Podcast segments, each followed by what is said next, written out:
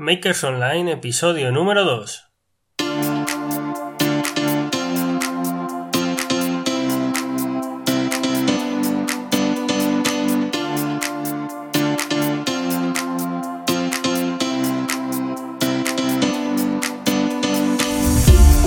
Bienvenidos a Makers Online, el podcast en el que pasamos de la idea a la acción y entrevistamos a todas esas personas que llevan un creador dentro. Antes de comenzar, recordaros que podéis contactar conmigo en victorarevalo.com, estrategia y desarrollo de negocios online. En el programa de hoy contamos con Sofía Calle. ¿Qué tal, Sofía?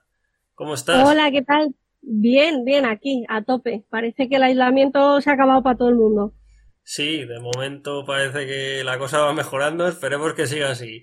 Que viene el verano y no me quiero imaginar el verano metido en casa como hemos estado toda la primavera. Bueno, yo, yo me temo que vamos a estar metidos en casa, pero bueno, eso, eso es otro tema. Genial, pues nada, Sofía es otra maker online. Ya sabéis que aquí hablamos con makers y eh, cuéntanos, Sofía, eh, eh, ¿qué proyecto estás ahora mismo realizando o proyectos? Cuéntanos un poquito sobre ellos. Bueno, proyectos muchos, lo que pasa es que casi todos están englobados dentro de la marca personal mía, que es sofiacalle.es. he tenido la gran suerte, que no sé cómo ha colado, de poder encima registrar la marca, que no sé a quién se le ocurre registrar un nombre propio, bueno, pues yo misma. Así que he tenido esa gran suerte. Y bueno, trabajando, trabajando la marca personal, que ya sabes, ¿no? Lo que decimos siempre, casa de herrero, cuchillo de palo, ¿no? Nos ocupamos en, en trabajar tanto para otros clientes que al final descuidamos nuestros proyectos propios. Y bueno, pues ahora rediseñando web, o sea que de hecho la web, ahora mismo si entráis vais a decir, madre de Dios, esta chica que hace, eh, porque lo típico, creas la web y se queda ahí un año y medio sin tocarla y sin mirarla apenas. Así que bueno, rediseñando web, aprovechando para con la web lanzar el blog y, y trabajando también en la creación del podcast, pero va todo unido a, a Sofía Calle, a mi marca personal. Y, y trabajo sobre todo con, con la parte de, de posicionamiento para tiendas, tanto físicas como online, en Google lo que llamamos comúnmente SEO, ¿no? Hago mis pinitos en SEM, pero, pero nada, nada, nada muy, muy profesional. Yo me dedico al SEO y es lo que me gusta. Y bueno, pues con ello trato de, ayudar a, a, emprendedores, a empresas que, que están, que necesitan, ¿no? Que al final eh, ellos tienen que ser, eh, tienen que ser artesanos, tienen que ser trabajadores. Trabajo con marcas que, que posicionan, por ejemplo, tiendas multimarca y demás pero pasa como todo, ¿no? Al final yo no te, no sé, no tengo que saber por qué o cómo funciona el gas de mi casa, ¿no? Eh, pues ellos igual, ellos tienen que saber hacer su trabajo. Uh -huh. Y para, para ocuparme de la parte de la posición en Google, pues ya estoy yo, ¿no? Uh -huh. y, y bueno, muy contenta, la verdad, con esto del aislamiento y, y, de la crisis, pues bueno, todo el mundo salió despavorido. Eh, la verdad fue un momento de crisis de, ay Dios mío, que me he quedado sin clientes. Así que fue un momento un poco de crisis total, pero bueno, como aquí somos makers, eh, se me ocurrió crear un, eh, lo diré, bueno, creé un evento de una semana entera en la que tuvimos más de 30 ponentes y eso me mantuvo como dos semanas ocupada. Y, y bueno, encantada, la verdad, fue el, el, la primera versión del Coente, que le llamamos así, era el, Congreso eh, de Empresa, Marketing y Teletrabajo, muy subidos en la ola, ¿no? Está el teletrabajo ahora.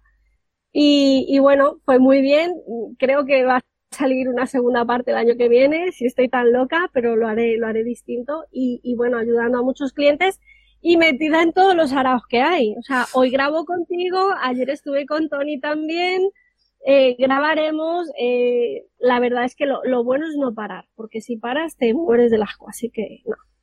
Qué guay, qué guay. Sobre todo me ha gustado mucho eh, el momento que nos has contado, pues que efectivamente eh, ha surgido esta crisis del COVID y cómo enseguida has virado, ¿verdad?, a otro proyecto. Has visto que el tuyo a lo mejor quedaba, quedaba parado y has virado y has creado otro proyecto que no es nada fácil, que son los congresos online que se ven mucho, pero llevan mucho, mucho trabajo sí. también. Hay mucho sí, trabajo. Aprendí un montón. Pues... Aprendí una barbaridad, la verdad. Guay, me, me, parece ahí un punto que has comentado genial. Ahí es súper importante saber virar, saber eh, cómo está la situación y, y si tenemos que, que, virar y coger otro proyecto o empezar otro, pues se hace y ya está. Eh, eh, así son las cosas. Muy bien. Sí, y al principio, al principio asustada, pues como todos, ¿no? Dices, madre mía, ¿y ahora yo qué hago sin clientes? ¿Cómo, cómo? ¿De qué vivo? ¿Del año? Pero fíjate que en cuanto cambiamos de mes, o sea, ya marzo fue muy duro. Abril se empezó a notar que la gente, bueno, ya no tenía tanta miedo. Encima me quedé con, con una de mis marcas de hace muchos años que llevo trabajando ya con él, que es de Big Ben, es una tienda de ropa. Y, y, y, estábamos asustadísimos porque durante casi un mes no se vendió ni una prenda de ropa y de repente mm. llegó abril y parecía que la gente tenía ganas de gastar, ¿sabes? Yo decía, madre mía, la gente está gastando dinero. Bueno, vale. Y ahora en mayo hemos visto que sí, que oye, que, que, que parece que la gente ya no está tan asustada y eso lo he visto también repercutido en SEO. Si no he pasado 10 presupuestos, no he pasado ninguno. o sea, ha sido una locura, ¿verdad? Que no falte, que no falte. Esperemos que alguno salga. que eso es otra. También, pero bueno, seguro que sí, porque, porque uno de los puntos fuertes que estás comentando, y vamos a hablar ahora de ello, es que te has especializado precisamente, ¿verdad? En SEO, mm. SEM para e-commerce. Mm, cuéntanos qué fortalezas, de acuerdo, qué oportunidades has tenido en cuenta para, para enfocarte en sofiacalle.es, eh, SEO, SEM para e-commerce. Sí, realmente eh, esto me vino un poco dado, ¿no? Yo durante la mitad de mi vida he sido topógrafo, o sea, ya me dirás tú qué tiene que ver. Eh, creo que la mitad del mundo digital ahora mismo es reconvertido del sector de la construcción y la otra mitad viene reconvertido de del sector de, del, del periodismo. Eh, creo que en Sin Oficina, además, que estamos allí, somos unos cuantos que venimos del sector de la construcción. Pero con la crisis del 2008, porque es que vamos de crisis en crisis y tiramos porque nos toca, eh, pues bueno, después de un año de estar pasando currículums como si fuera en jornada de trabajo y no salía nada, fui a parar a una tienda y bueno, pues confiaron en mí. Eh, la verdad que, que les estoy súper agradecida porque ya ves, o sea, yo toda la experiencia que tenía en ventas era en, en Colombia y no la podía demostrar y hacía como 15 años. Entonces, claro, ¿qué pasaba? Que, que, era como, mira, yo soy muy echada para adelante, yo necesito trabajar, déjame hacer una prueba. Y me dijeron, mira, me ha gustado tanto el arrojo que tienes que vas a estar tres meses de prueba. Trabajando en tienda, con, con ropa súper cara, eh, con tejidos que no había trabajado en la vida. Y bueno, a los tres meses ya me dijeron, ven para aquí, para la tienda online, que, que, que tú nos vas a venir bien, que tú controlas de esto. Mis compañeras me llamaban Google, las tías asquerosas. Por cierto, un besito desde aquí a todas. Y, y, la verdad es que fuimos, fuimos consiguiendo hacer crecer esa tienda online. Fuimos, eh, fue una tienda online que se creó para las, las clientas que, que compraban en tienda y luego se iban porque es una tienda de estas de ropa súper cara que las clientas son a lo mejor extranjeras. Muchos proyectos están surgiendo así, de, tienda física que, que las clientas propias les están pidiendo poder comprar por internet. Claro, pues esto si te digo fue hace, o sea, yo dejé la empresa esta hace casi cuatro años, pues hace casi diez para que te hagas una idea. Y ellos ya eran pioneros en eso. O sea, yo me acuerdo que nosotros las fotos las hacíamos en un cuarto con un maniquí de Taylor que aprendimos a hacer fotos de mala manera. Y al final la tienda fue creciendo, fue creciendo tanto que terminamos llevando un montón de cosas. Yo creo que es a día de hoy una de las más reconocidas de moda eh, a nivel a nivel nacional. Eh, la sacó Paula Echevarría incluso y demás. Y, y, la tienda creció una barbaridad, entonces, bueno, llegó un momento que yo terminé, terminé mi, mi etapa en esta tienda y cuando salí al mercado dije, vale, ¿y yo ahora qué hago? ¿Yo qué, yo, yo qué soy? Fui a mi primera entrevista, me hicieron un montón de preguntas que no supe contestar y cuando salí empecé a investigar y dije, vale, pues si todo esto lo he hecho yo, o sea, me preguntaban con qué CMS había trabajado, yo no tenía ni idea. y, yo le decía, pues mira, no, no lo sé. y al final terminé viendo y dije, vale, si es que yo he sido consultora de marketing y no tenía ni idea. Entonces decidí formarme, hice el máster en marketing y comunicación digital y desde ahí descubrí que me apasionaba el SEO. Eh, el SEO es mi vida, me encanta, además como cambia todos los días y yo soy un culo inquieto, eh, me gusta porque no me puedo quedar parada, ¿no? ya te digo que sí cambia. Además, justo esta semana ha salido la nueva actualización, ¿no? Del algoritmo de Google. Sí, sí, Google no nos quiere aburridos, así que va sacando cosas cada poco tiempo para para tenernos ahí al pie del cañón, para tenernos contentos. Una de ellas un 31 de diciembre, para que te hagas una idea ahí, festejando el año nuevo. Así que bien. Y, y a partir de ahí dije, bueno, SEO, que se me da bien, que me gusta, al final yo uso mucho el método Ikigai que, que enseñó Boluda en su momento, que es que te gusta, que se te da bien, que puede pagar la gente y, y que están dispuestos a pagar. Y bueno, pues al final fui derivando al, al SEO para tiendas solo hacía SEO para tiendas online y, me empecé a mover en una comunidad aquí en Alcalá de Henares, que era una comunidad de emprendedoras y de empresarias, y muchas demandaban el SEO para sus tiendas físicas, aunque no tuvieran online. Y dije, ostras, pues a lo mejor me estoy saltando algo. Así que ahora que estoy virando un poco, estoy rediseñando la página, estoy incluyendo esa parte de SEO local, eh, más para tienda física también, ¿no? Porque al final ellos también tienen que estar en Google. Exacto, me imagino que con Google My Business, ¿verdad? Exacto, sí, las fichas y todo esto, guay, guay. Genial. Sí, pues... fichas, categorías, fotos, pues todo lo que se necesita al final, ¿no? Pues guay, experiencia, motivación, pasión, pues ahí tenemos tus puntos fuertes y las oportunidades, pues, pues evidentemente el mundo online que, que en esta última década, lustro, pues ha explotado y, estamos ahí viviendo esta explosión, este cambio, ¿verdad? Que, para mí es algo histórico, por así decirlo, porque está revolucionando la forma de trabajar y fijaros más aún todavía con el tema este del COVID y todo esto, ¿no? Sí, sí, realmente nos ha hecho replantearnos muchas cosas. Pues pasando a un tema un poco más ya de, de mentalidad, mindset, ¿Qué creencias limitantes has tenido que superar para, continuar o lanzar tu proyecto? Vale, yo siempre lo he dicho que, que mi síndrome del impostor está graduado cum laude. O sea, de hecho ayer lo repetía. El mío tiene máster, doctorado y, y es, eh, ya te digo, o sea, licenciado en las mejores universidades. Porque madre mía, qué guerrita me ha dado. Eh, yo creo que es una de las creencias más limitantes y las tenemos todos. Todos los que emprendemos en algún momento pasamos por ahí, aunque vengamos.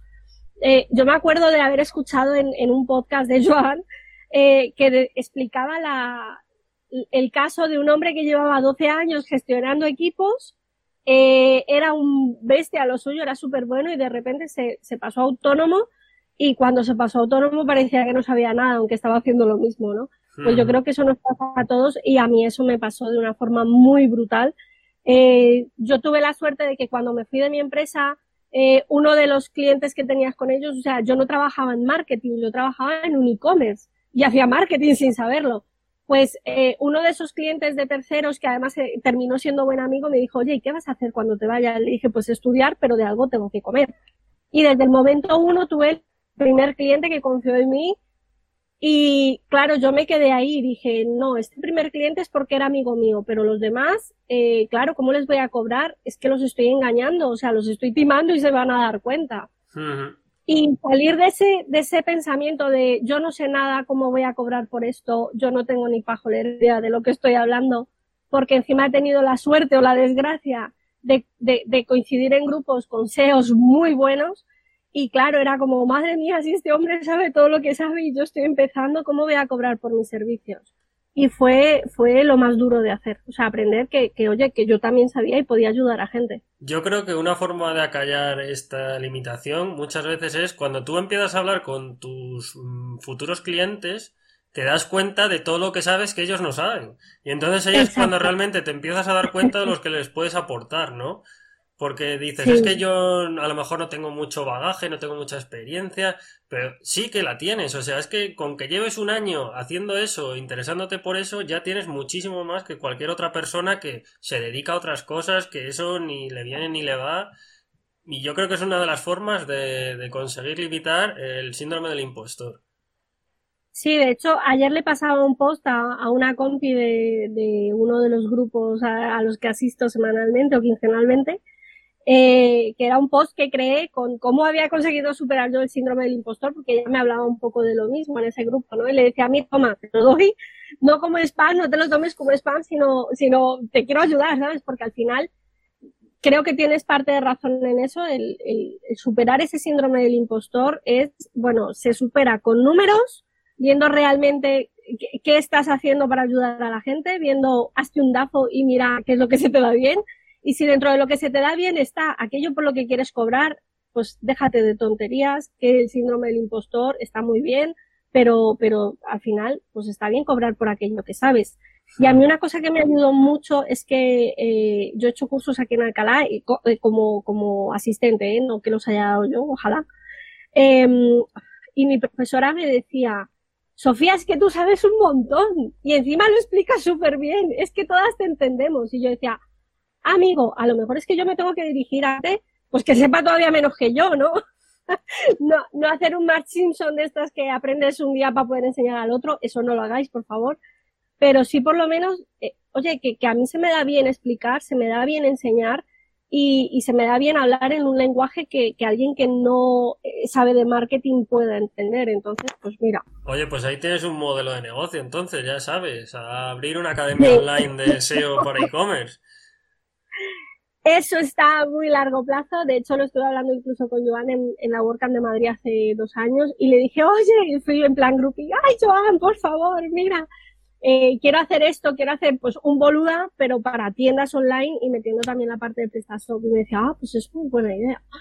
Eh, él súper majo, como siempre, el tío, y, y, yo decía, pero madre mía, ¿cómo voy a abrir esto? Eh, realmente lo tengo ahí no plano porque es que demanda mucho tiempo. No es, uh -huh. La gente que se cree que abrir una academia online es ingresos pasivos, ¿sabes? Está muy equivocada. No, son, son recurrentes, pero eso de pasivos, nada de nada. Efectivamente, hay una diferencia muy grande.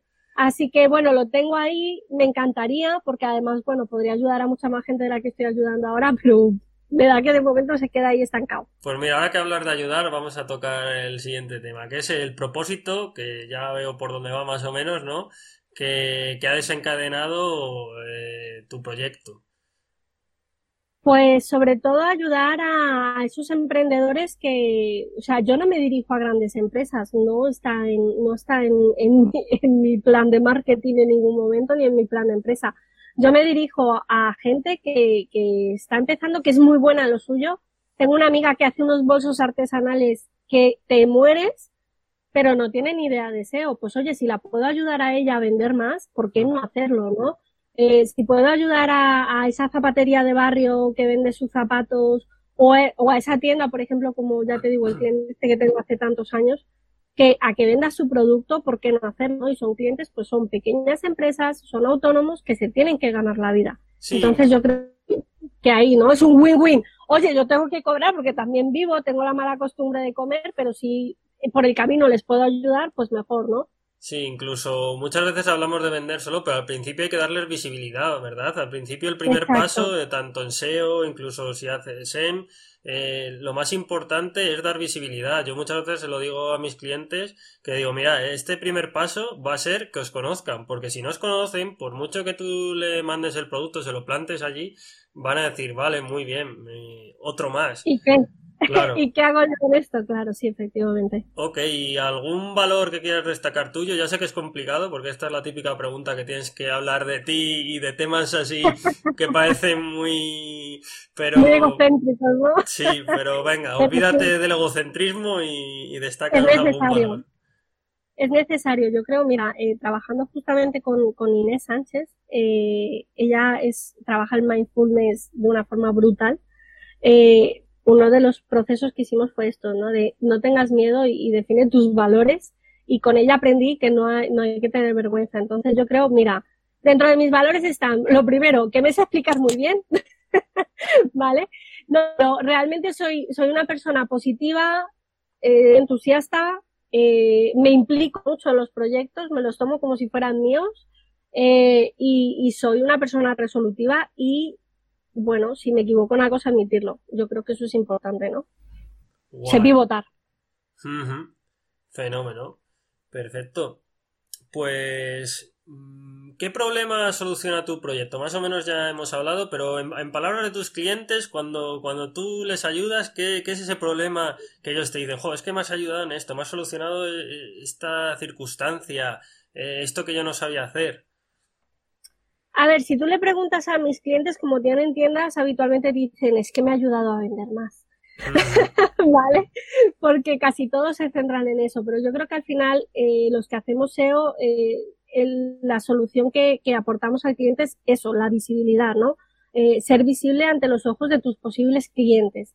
Y el ahorro en tiempo para ellos es brutal, ¿no? Es una inversión. El, el, dinero que se invierte en SEO no es un gasto. Eso, eso hay que dejarlo muy claro, ¿no? Es una inversión, aunque no se vea como el, como el PPC, ¿no? Como los anuncios, que es algo inmediato. Tú pagas y alas. Si lo has hecho medianamente bien, apareces. En el SEO no se ve al momento y por eso es tan difícil venderlo. Pero, pero yo creo que aportamos eso, aportamos visibilidad, aportamos eh, ganancia en tiempo para el cliente. Vas a poder dedicarte a hacer lo que sabes. Déjame que el SEO ya y, yo creo que eso al final se traduce en ventas necesariamente, ¿no? Pero, pero lo trabajamos desde muchos puntos de vista, no solamente desde la conversión. Ajá, ok. Pues fíjate que, que el siguiente punto que vamos a tocar, ¿vale? Eh, va a estar enfocado más en métodos, metodologías que utilizas en tus proyectos, pues por ejemplo, a la hora de centrarte en ellos, a la hora de seguir aprendiendo, eh, si quieres comentarnos también a la hora de darte a conocer cualquier de este, cualquiera de estas características. Vale, para los proyectos de mis clientes voy a por ahí porque me parece una parte bastante importante. Pero mm, para los proyectos de mis clientes suelo ser muy metódica, ¿vale? Eh, en mi estrategia siempre, siempre, siempre hay una auditoría de la web. De hecho, Ahora una de las cosas que estoy haciendo es que estoy regalando auditorías gratuitas, muy básicas, obviamente no las auditorías por las que cobramos, porque sería inviable hacerlas, eh, pero sí estoy regalando auditorías básicas para que veas por lo menos un poco qué necesitas. Y a partir de ahí incluso te doy soluciones que puedas implementar tú mismo.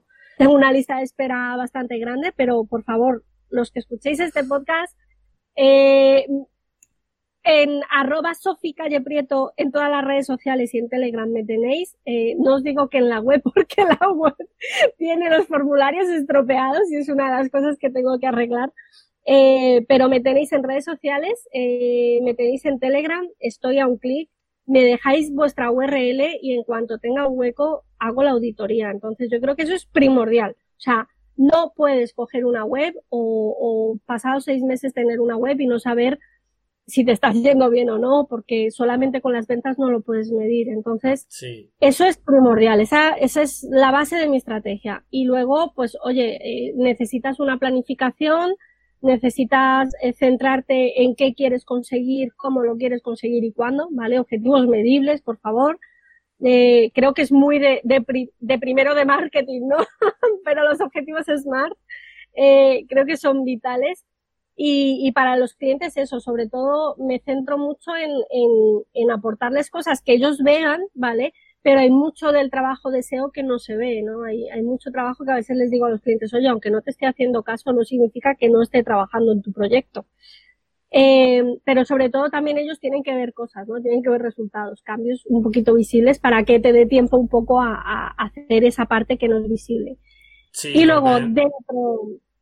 sí, dime, perdón.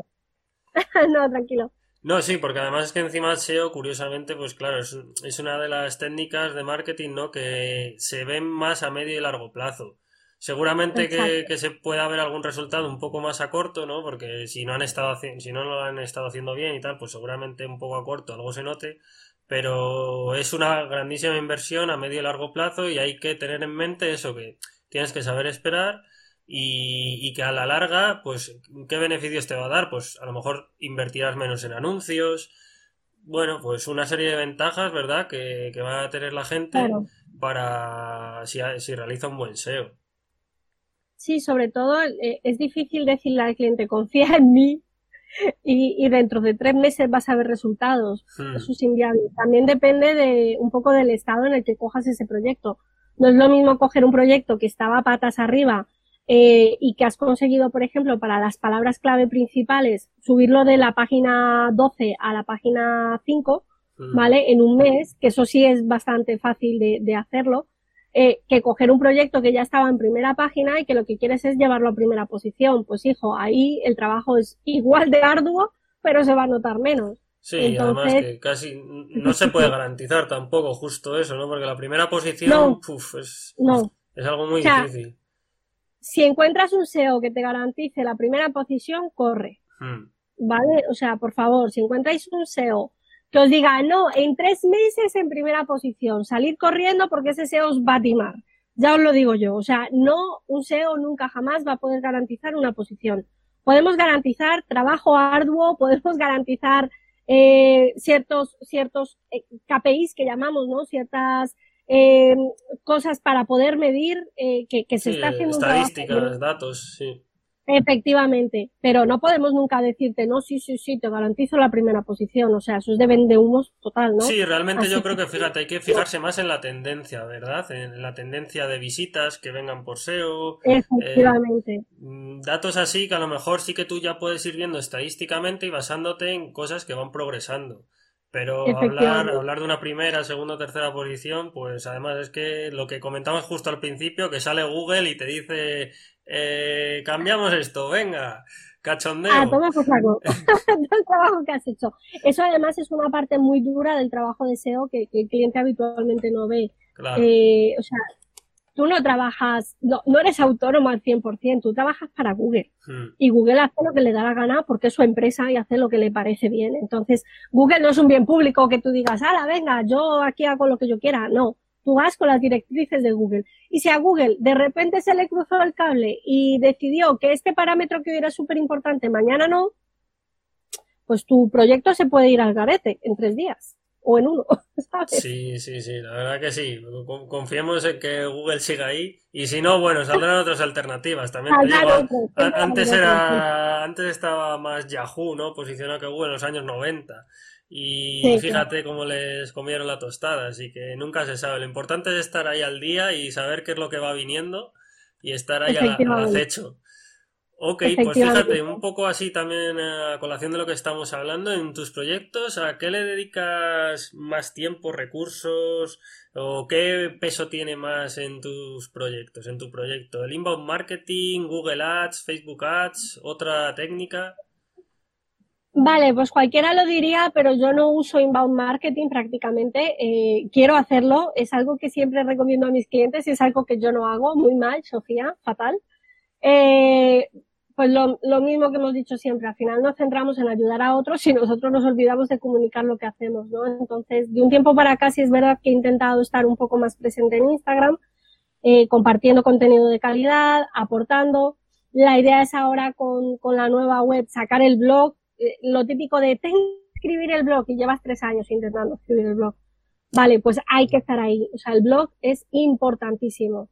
Y eh, pretendo sacar el podcast también. A mí me va la marcha, entonces lo sacaré todo a la vez. Soy así de fantástica. Y hay dos cosas que yo tengo muy claras. Eh, yo tengo un presupuesto anual para publicidad, digámoslo así, entre comillas, ¿no? Entonces, esa publicidad la puedes invertir en Google Ads, en Facebook Ads, en LinkedIn Ads, en, en todos los ads que se te ocurran. O puedes usar otros métodos, ¿vale? Yo durante mis dos primeros años de emprendimiento que decidí no hacer publicidad ni en Google ni en Facebook. Eh, ese dinero lo invierto en ir a las WordCamps, lo invierto en pagar grupos de marketing como pueden ser Sin Oficina o Sabandijers, y luego lo invierto en poder tomarme un par de horas al día para estar en grupos de Telegram, ¿vale?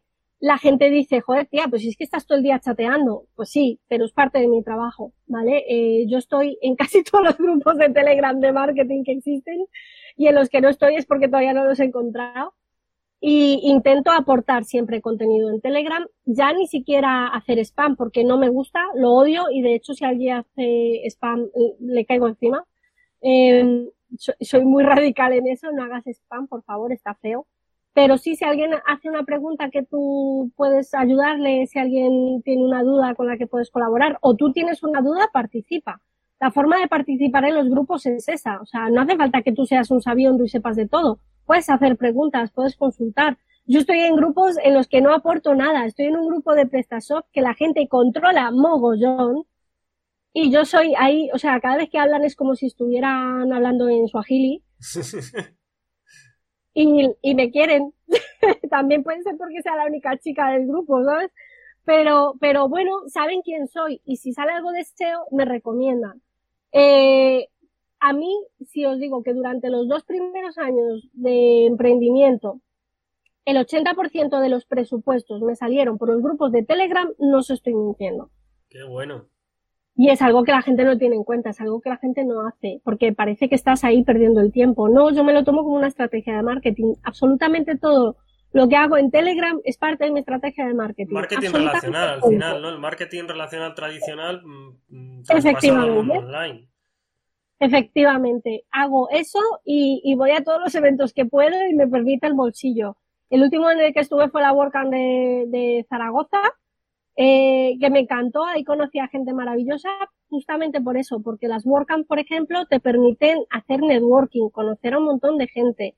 Eh, además puedes virtualizar a muchísima gente a la que le tengo mucho cariño y tenía ganas de ver. Eh, y luego esa gente te va recomendando. Entonces, no esperes ir a una WordCamp o estar en Telegram para hacer negocio. Eso no es el sentido, pero sí es verdad que cuando te vas haciendo con un nombre y la gente ya sabe de, sí, la pelirroja esta que hace SEO, la de lunar en la cara, pues ya te reconocen, ¿no?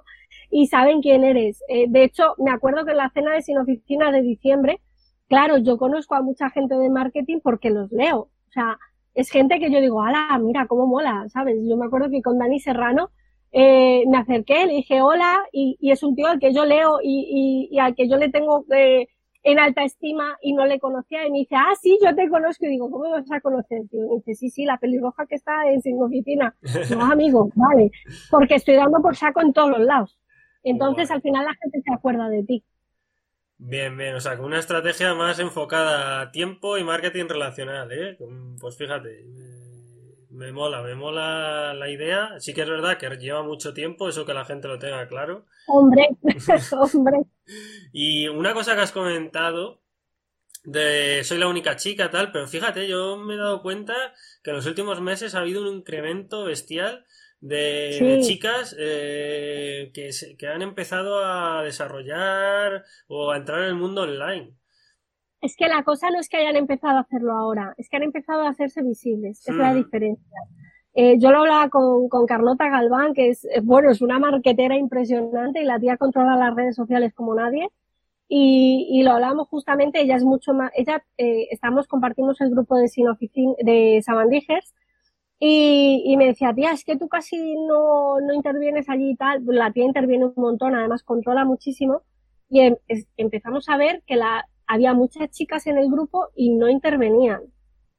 Y era como, tía, hazte visible que no pasa nada porque preguntes una patochada o lo que a ti te parece una patochada, pero al final eh, empiezan a, saber que estás ahí, ¿no? Entonces, hay gente muy buena, hay mujeres muy buenas en marketing eh, que no, que les da miedo meterse en un mundo de hombres. Yo vengo del mundo de la construcción y me acostumbré desde el primer día a estar entre hombres. O sea, yo con 27 años estaba eh, liderando eh, un grupo de obreros como de 40 años, todos hombres, ¿sabes? Y al final tienes un poco esa vergüenza, ¿no? Eh, pero sí es algo que, que, en verdad se nota en el, en el mundo del marketing. Cada vez hay más mujeres y gente como Aleida, como, como MJ Cachón. O sea, han conseguido que las mujeres perdamos ese miedo a ser visibles en Google. No pasa nada por, porque se nos vea y se nos note, ¿no? Sí, la verdad que sí. Y mira, ahí hay un buen nicho también para, para ayudar a, mujeres, chicas, en, en, cualquier especialidad realmente online. Yo creo que ahí hay un nicho. Cualquiera, cualquier chica que se quiera enfocar hoy en día, yo creo, a una especialidad así online y darse visibilidad y mostrar a las demás chicas pues que se puede hacer pues como cualquier otra cosa pues tiene ahí un buen nicho.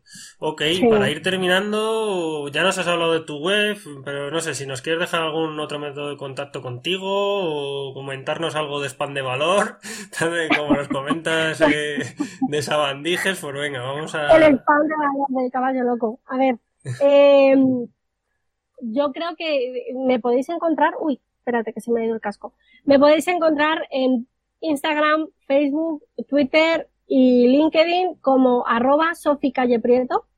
En todos el mismo, el mismo nick, que es una gozada. Y en Telegram también estoy como arroba Sofi Calle Prieto. Si estáis en Sabandijes, en Sin Oficina, que son dos grupos de pago, me encontráis como Sofi Calle Prieto también, en todos los lados estoy igual.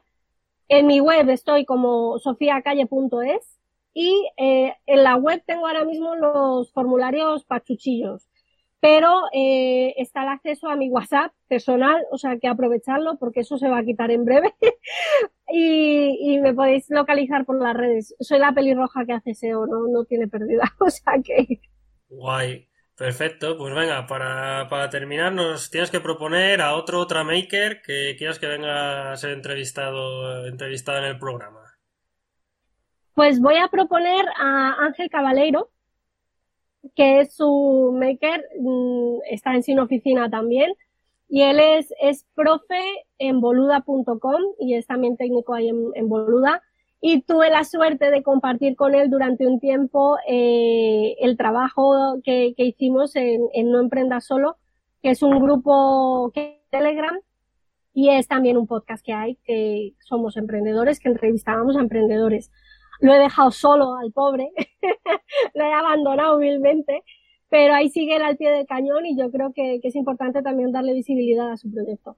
Guay, genial, pues invitaremos a Ángel. Y, nada, despedimos ya el programa de hoy. Espero que te haya gustado la entrevista y a los oyentes también que os haya gustado. Y, ya sabéis que, en un próximo episodio hablaremos con otro Tramaker sobre emprendimiento online, estrategia, mindset, motivaciones, métodos. Y lo dicho, espero que os haya gustado y nos vemos en un próximo episodio. Un saludo. Hasta luego.